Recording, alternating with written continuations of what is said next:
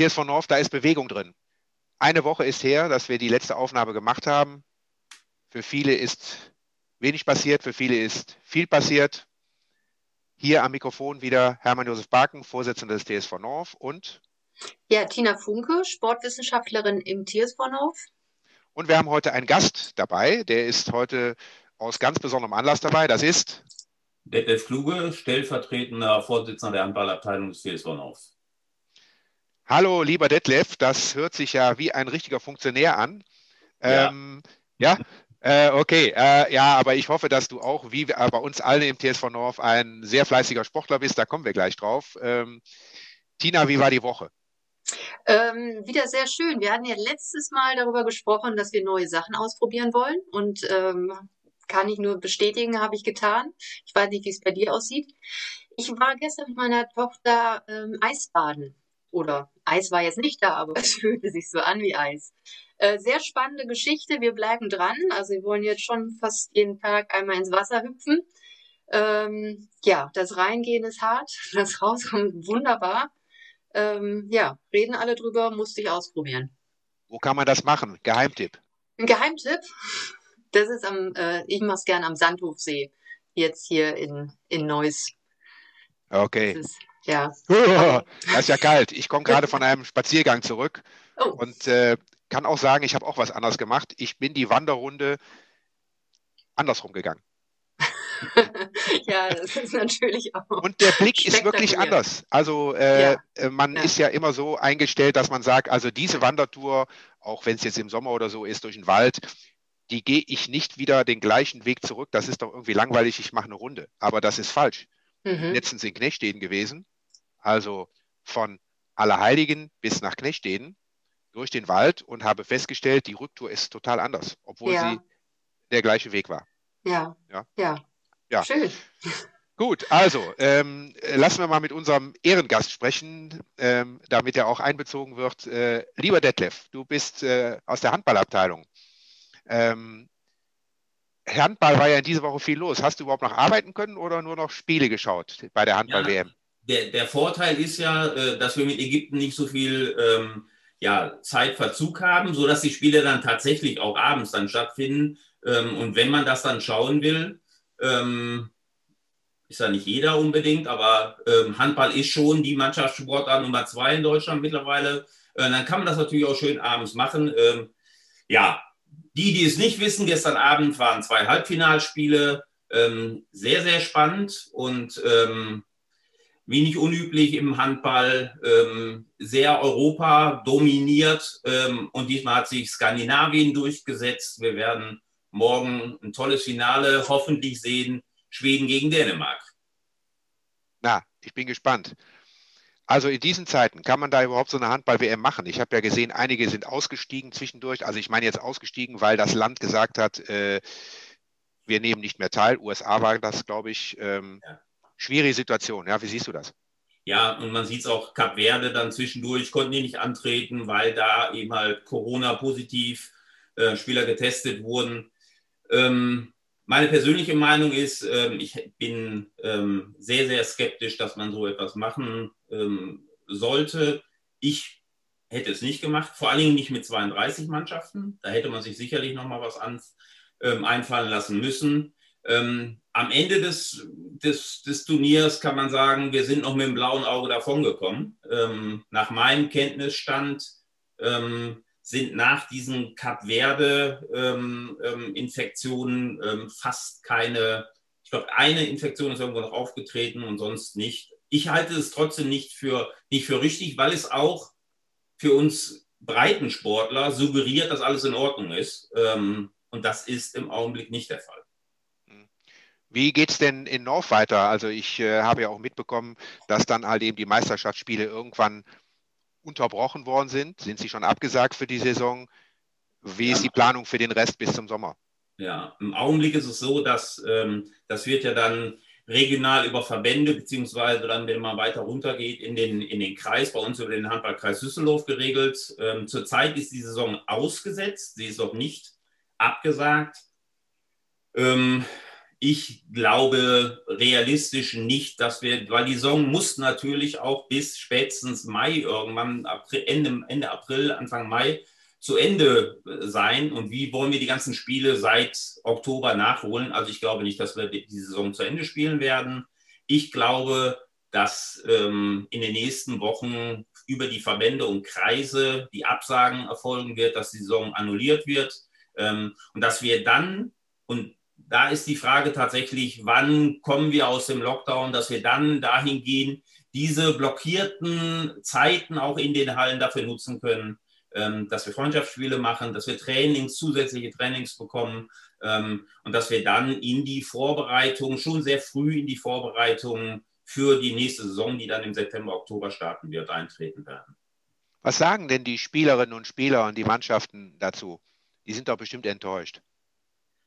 Ähm, ja, sie sind enttäuscht und ähm, jeder, jeder, Handballer in unserer Abteilung hat seine Hallenschuhe schon neben der Haustür stehen. Ähm, die ähm, würden am liebsten gestern anfangen als heute. Aber ähm, es ist auch sehr viel Verständnis dafür da. Und ähm, wir sind ja auch als Abteilung, als einer der ersten in den, haben wir entschieden, wir gehen in den Lockdown, weil wir Vollkontakt-Hallensport sind. Und das heißt schon, da ist schon einmal Halle und dann auch noch Vollkontakt. Und äh, deswegen haben wir gesagt, wir können das nicht verantworten, wir wollen das auch nicht verantworten. Und da geht es um die Kinder, da geht es um Eltern, da geht es um Großeltern. Und ähm, deswegen ist insgesamt das, das Verständnis dafür sehr groß. Aber je länger der Lockdown dauert, desto schwieriger wird es natürlich auch. Die, die Kinder sind ungeduldig, die wollen was machen. Äh, wir versuchen das auch aufzufangen ähm, über unterschiedliche Dinge. Es gibt also tatsächlich auch welche, die an den Angeboten ähm, des TSV North teilnehmen, also ähm, gar nicht Hand, handballspezifisch, sondern einfach Fitness.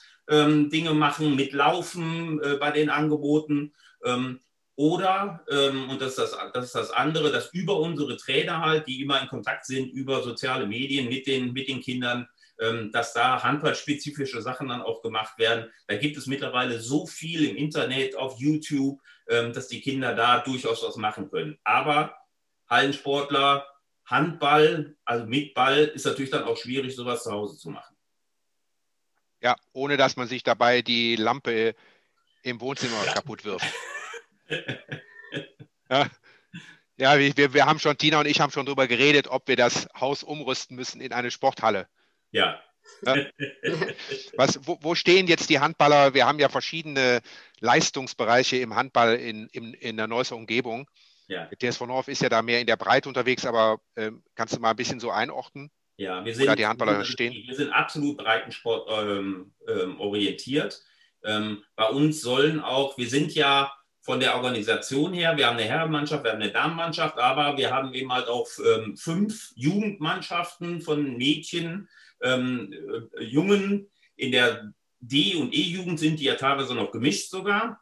Ähm, und ähm, da sind wir immer auf Kreisebene unterwegs. Ähm, ähm, das liegt aber auch tatsächlich daran, dass wir gesagt haben, wir wollen ein Breitensportangebot machen. Bei uns sollen alle Kinder Handball spielen können.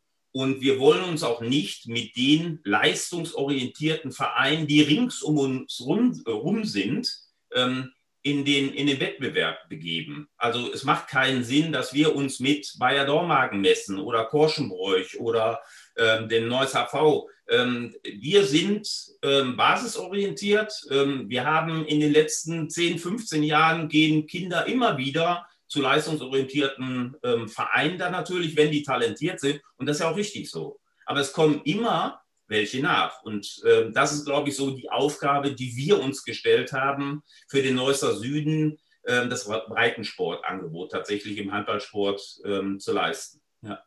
Schön.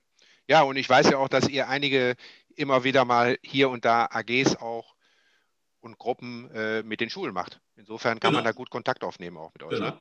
Ja? Also wir sind ja sehr aktiv ähm, von der Grundschule über die Gesamtschule bis hin zum Gymnasium. Ich denke, dass wir da eine Menge auch anbieten. Ähm, und ähm, da ist es Gott sei Dank auch so, das muss man dann auch mal sagen, dass der TSV North so organisiert ist, ähm, dass da immer wieder auch ähm, ja, vom Hauptverein Leute uns unterstützen. Weil das kann man als, wir sind eine Abteilung mit 130, 140 Mitgliedern, ähm, das kann man auch nicht immer als Abteilung alles einzeln leisten. Und da ist es natürlich ganz gut, wenn der Hauptverein einen da auch unterstützt. Ja, ja prima.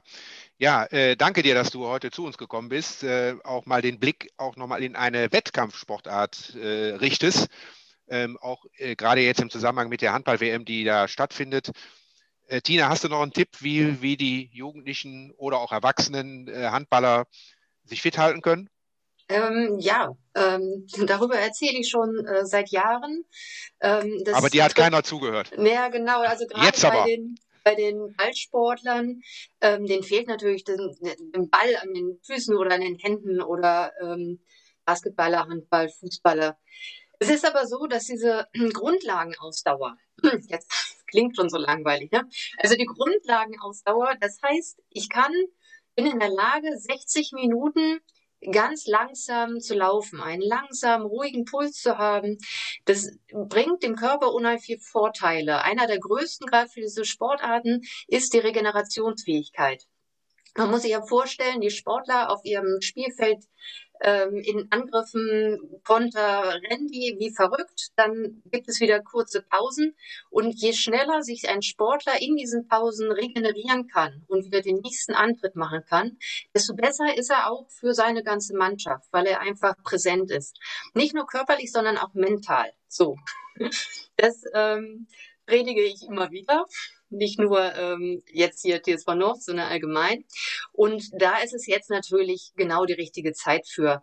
Deswegen kann ich nur allen raten, irgendwann geht ihr wieder zurück in eure Mannschaft, ihr werdet wieder irgendwann Spieler haben und da wird sich entscheiden, wie aktiv waren die einzelnen Spieler in dieser schwierigen Zeit. Also konnten die sich überwinden, tatsächlich ähm, Grundlagenausdauer jetzt hier im Winter zu machen, das geht ja. Ne? Aber ähm, die meisten haben natürlich keine Lust dazu. Kann ich auch verstehen, so ein bisschen. Aber wenn es dann wieder losgeht, wird es sich zeigen, wer war aktiv, wer war fleißig unterwegs und hat viel vernünftig Ausdauersport betrieben. Und das wird dann Mannschaften oder dem einzelnen Spieler dann auch zugutekommen. Also Verletzungsprophylaxe, schnellere Regenerationsfähigkeit, ein besseres Immunsystem, also wir werden nicht so schnell krank und auch die Muskeln können über verschiedene physiologische Systeme besser mit Sauerstoff versorgt werden. Dadurch kann ich auch länger besser trainieren und kann dementsprechend auch besser in den Spielen sein. Genau, so. Das war ganz schnell alle ja, Detlef, kurze Frage an den Praktiker. War das jetzt unseren Trainern diesen Podcast sich mal genauer anzuhören? ähm, ähm, äh, das ist nicht so, dass das jetzt auf einmal vom Himmel fällt, sondern nee. ähm, das ist durchaus etwas, ähm, ähm, ich habe ja auch mal in grauer Vorzeit ähm, an der Universität in Düsseldorf Sport studiert fürs Lehramt. Mhm. Ähm, ich kann mich da auch noch ganz genau daran erinnern. Ähm, und es fällt mir heute des Öfteren schwer, dem nachzukommen. auch wenn der Kopf vielleicht das weiß. Ja. ja, Detlef, okay, also deswegen haben wir dich hier auch hier hingeholt, glaube ich. Bisschen scherzhaft, äh, nimm diese Botschaft mit, aber wir senden die ja auch raus. Ne? Und insofern äh, glaube ich, ja, also ich glaube mal, zwischen Theorie und Praxis ist dann immer noch mal ein Unterschied. Ich glaube, dass auch natürlich gerade die Älteren dann noch motivierter sind, weil sie vielleicht dann doch vom Leistungsniveau her an ihre vorherige Leistung anschließen wollen und dann sagen, okay, ich beherzige das jetzt. Ja, Sicherlich. Also es ist eine Kopfentscheidung. Ne? Wenn man keine Lust hat, rauszugehen bei Regen, muss der Kopf sagen, es ist vernünftig und ich werde das später merken. Also, ne, dass jetzt ein Handballer auf einmal ein Jogger wird, glaube ich jetzt auch nicht. Aber äh, vielleicht mit dem Hintergrund, okay, ich werde ein Top-Handballer, wenn ich jetzt äh, mich aufraffe. Ähm, da gibt es schon einige Argumente für. Ja. Ja, ja wir haben ja. stellen es ja dann auch fest, tatsächlich, wenn sie sich mal aufgerafft haben, ähm, wie wichtig das ist. Ja, ja. Okay, danke für diesen Tipp. Und äh, äh, da sind wir aber eigentlich auch schon bei dem, worüber wir eigentlich sowieso heute sprechen wollten. Wir wollten ja ein bisschen intensiver über das Laufen sprechen und auch, wie ich, äh, wie ich mich sozusagen konzentriert in so ein Thema Laufen einarbeiten kann, also systematisch auch ans Laufen kommen kann. Ja. Tina, da wolltest du ja auch mal ein paar Hinweise zu geben. Ähm, es gab auch eine Frage, ja, genau, äh, das ist eine die wir mal vorwegnehmen können. Ne? Ja. Genau, das ist eine gute Einleitung, diese Frage. Ähm, und zwar hat eine, ein, eine Teilnehmerin gefragt, gibt es Studien zum Thema Verschleiß durch zu viel Laufen? Und sie hat es tatsächlich auch schon zwei Argumente, die sie sich gedacht hat. Wahrscheinlich hat das auch was mit Fehlstellungen und Übergewicht zu tun. Äh, hat sie auch schon zwei Aspekte genannt, die tatsächlich ähm, ja kein eindeutiges Ja oder Nein ergeben, was den Verschleiß durch zu viel Laufen angeht.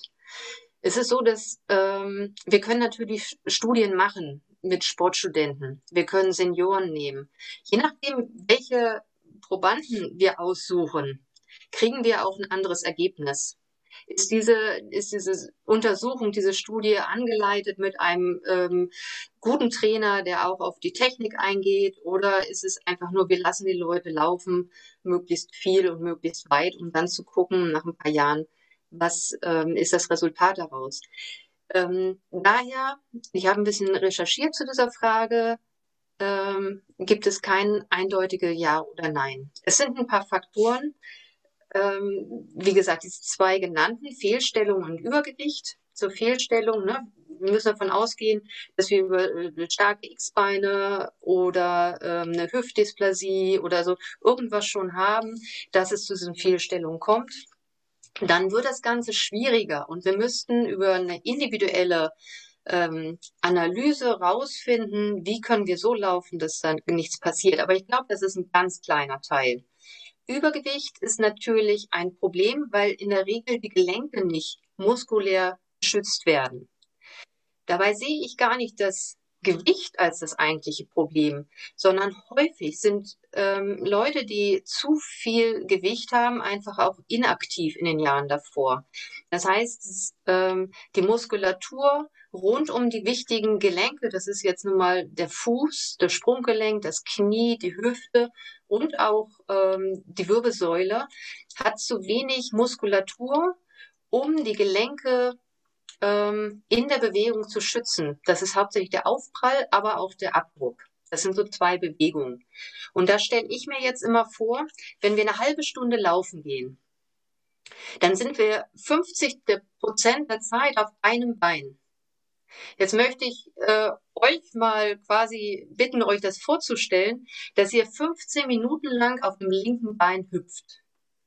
Ja, weil das ist ja ungefähr die Belastung. Nach 15 Minuten dürft ihr wechseln auf das rechte Bein. Ähm, und da werdet ihr wahrscheinlich schon gleich sagen, nee, das ist mir jetzt aber zu viel. So. Aber wenn jemand, ein Einsteiger, eine halbe Stunde laufen geht, ist das quasi nichts anderes. Und äh, dann wird einem auch ganz schnell klar, diese ersten Sprünge wird man noch vielleicht muskulär gut abfangen können, aber mit einer Zeit wird man schlapper und landet immer mehr auf den Gelenken, also Sprunggelenk, Kniegelenk, Hüftgelenk. Man kommt in, in so eine, so eine, ja, möglich wenig Energie verspenden und in den Gelenken zu landen. Und dann wird das Ganze natürlich für den Körper auch schädlich. Wir brauchen also Muskulatur, an der richtigen Stelle, um die Gelenke zu schützen. Und ähm, da kommt dann die Technik ins Spiel.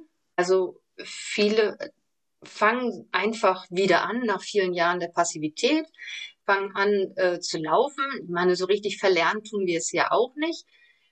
Aber zu laufen ist nicht gleich zu laufen, sondern wenn wir wirklich joggen gehen wollen, mal über ein ganzes Stück, dann brauchen wir schon gewisse Muskulatur, sonst dreht meinetwegen der Unterschenkel nach außen, das Fußgelenk klappt nach innen, die Hüfte schwankt, die Wirbelsäule rotiert zu viel, ähm, kann der Körper alles ab, aber in dem Moment, wo wir es regelmäßig machen und über eine gewisse ähm, Dauer und eine gewisse Geschwindigkeit, wird es ähm, schädlich für den Körper. Also hat nicht nur der Marathonläufer damit zu kämpfen, dass er immer wieder in der gleichen Bewegung ist, sondern fast viel mehr äh, ist es ein Problem in der Einsteiger, im, im Einsteigersport, weil die häufig nicht aus diesen Bewegungen herauskommen. Ja, jetzt habe ich wieder viel geredet äh, und hoffe auch so ein bisschen diese Frage beantwortet zu haben. Gibt es eine Studie zum Verschleiß? Ja. Also es ist ein ganz vielschichtiges Thema. Ja, das, du hast äh, nicht so viel geredet. Ich glaube, du hast das sehr, sehr umfassend dargestellt. Ich finde, äh, man kann manche Dinge ja auch nicht mit einem Satz erklären, ja, ja? Äh, sondern da muss man schon ein bisschen auch Hintergrund äh, ergänzen. Ich glaube, da war auch für, äh, für viele, die sich dafür interessieren, etwas dabei. Mein persönlicher Marathon sind nur vier Kilometer. Ja? Ja, ja. Was würdest du mir jetzt anraten? Ja. Habe ich da Verschleiß oder worauf muss ich vielleicht stärker achten, wenn ich jetzt so ein, ich nenne es jetzt mal Freizeitmarathonläufer bin? Ja, genau. Also das finde ich, hast du schön formuliert. Ähm, dass es eigentlich darum geht, ne, was ist die eigene persönliche Herausforderung und nicht, was äh, laufen die anderen, sondern wir haben alle unseren persönlichen Marathon ähm. Es gibt ein paar Sachen, die ich äh, gerade Einsteigern mitgeben möchte, aber die trotzdem auch für Fortgeschrittene gelten, weil häufig sind die in so einer Trainingsroutine ähm, und gucken dann nicht mehr von links nach rechts. Ich war heute Morgen, ähm, habe ich was Neues ausprobiert, tatsächlich die zweite Sache diese Woche, und zwar Slow Running heißt das. Das Ganze kommt aus Japan. Ich habe das schon mit meiner Damensportgruppe versucht, kam sehr gut an. Slow Running bedeutet, wir trennen uns von jedem Art der Leistung, wir wollen nicht schnell laufen, wir wollen nicht weit laufen, sondern wir wollen uns äh, bewegen. Man macht ganz kleine Schritte, aber ganz äh, häufig und ähm, ist sehr, sehr aufrecht. Na, also wenn man sonst Anfänger äh, sieht, die ganz langsam laufen sollen, die schlurfen so dahin, so die, die Füße schleifen fast über den Boden, ähm, dann sackt der Körper immer noch ein bisschen ein. Dieses Slow Running lebt davon, dass wir ganz aufrecht sind, den Blick geradeaus haben, Wirbelsäule strecken und so wirklich kleine, schnelle Schritte machen. Etwa 170 Schritte in der Minute. Und ähm, ja, das kann man auch noch wechseln mit dem, mit dem Gehen. Das allergrößte Problem, das habe ich selber festgestellt, ist, wenn einem Leute entgegenkommen. Ja, also wir müssen immer dagegen ankämpfen, ähm, dass man das Gefühl hat, was denken die jetzt? Du bist ja viel zu langsam. Mensch, du bist doch Trainerin. Wie kann man denn so langsam laufen? Also das ist das Schlimmste an diesem Slow Running. Alles andere ist ja, kein Problem. Da habe ich ja Abhilfe. Das, das können wir ja was? morgens ganz früh machen, wenn noch ja. nicht so viele unterwegs sind. Das stimmt. Ich war auch extra beim, beim Sonnenaufgang unterwegs. Ähm, Sonnenunter also wann, wann war der? Aufgang. Sonnenaufgang, wann war der? 8 Uhr der und 13 Uhr? 15 ungefähr, ne? Der ist irgendwie so Viertel nach acht, ja. ja. Dann war ich Viertel vor acht unterwegs und dann ging das. Ich habe trotzdem so Hundebesitzer getroffen. Immer wieder. Ähm, es hilft auch, wenn einer, wenn man zu zweit geht, einer geht spazieren und der andere läuft und man, man unterhält sich. Also das ist halt das Schöne, man muss sich unterhalten können. Ähm, sonst ist die Atmung erhöht, das ist jetzt wieder dann zu schnell. Ähm, was wollte ich noch mitgeben? Dann ja, warte mal eben, aber ja. warum würdest du jetzt sagen, also du hast eben gesagt, so. ich habe da Tipps für Anfänger und Fortgeschrittene. Ja. Auch du bist ja eine Fortgeschrittene. Trotzdem ja, hast du nicht das. Beim Laufen. nicht beim Laufen. Okay. Äh, warum, warum auch für Fortgeschrittene? Es klingt so wie was für Anfänger kleine Schritte machen. Ja, ja, ähm, kann ich auch sagen, und zwar äh, geht das wieder zurück auf den Anfang von diesem Podcast. Wenn wir so langsam laufen, bewegen wir uns im Fettstoffwechsel. Das heißt, wir im Läufer sagt auch GA1, Grundlagenausdauer 1. Wir haben einen ganz, ganz niedrigen Puls. Und das ist jetzt auch wieder die Grundlagenausdauer, die ich vorhin den Ballsportlern empfohlen habe. Diese, ähm, dieses, diese niedrige Intensität sorgt dafür, dass wir eine vermehrte Kapillarisierung in den Muskeln haben.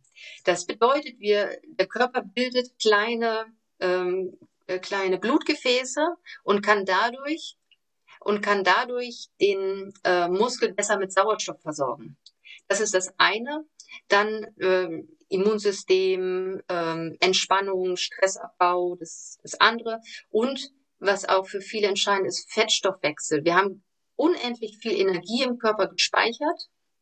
Und wir kommen an diese Energie nicht ran, an diese Fette kommen wir nicht ran, sowie die Intention zu hoch ist. Dann gehen wir sofort auf unsere Kohlenhydrate-Speicher ran. Ne? Also sofort. Und wenn wir aber so langsam bleiben, dann nutzen wir auch die Fette. Und da ist es gerade für die fortgeschrittenen Läufer auch interessant, die ja meist zu schnell laufen. Die, die, die sind gut, die wollen nicht mehr langsam laufen. Ja. Genau. Und deswegen ist es ideal für Einsteiger, aber auch für Fortgeschrittene. Genau, und dann vielleicht einfach nochmal lieber dreimal die Woche kürzer, 20 Minuten reichen ja vielleicht auch schon, als einmal in der Woche für eine Stunde und dann, äh, weiß ich nicht, hat man wieder ein bisschen Gelenkziepen hier, ein bisschen Muskeln tun, ein bisschen weh und so. Also lieber dreimal in der Woche ein bisschen kürzer reinkommen ins Laufen, als einmal zu lang. Mhm. Ja, genau. Ja, gut. Das ist ja schon mal ein guter, kompakter Tipp für heute, glaube ich. Wir sind auch schon wieder ziemlich am ja. Ende, Tina. Du hast viel zu erzählen, ich weiß es, aber ja. äh, nächste Woche gibt es auch noch was. Ähm, wir sollten vielleicht auch mal einen Läufer suchen, äh, der uns ein bisschen aus seiner Praxis berichtet äh, und uns einfach auch motiviert, es ihm gleich zu tun, äh, aus dieser Erfahrung zu berichten, so wie du es jetzt auch getan hast. Detlef, läufst du auch? Ähm, ja, aber zu wenig. Ähm, aber ich bin zum Beispiel jemand, ähm, es gab äh, vor Jahren eine Studie von der Sporthochschule Köln. Ähm, und ich, wenn ich dann wieder einsteige, weil ich bin auch so jemand, ähm, ähm, ja, äh, der nicht permanent läuft. Und wenn ich dann äh, einsteige, dann steige ich mit Intervall ein. Das heißt also wirklich dann äh, vier, fünf Minuten gehen, dann wieder ein Kilometer laufen, dann wieder gehen, ein Kilometer laufen.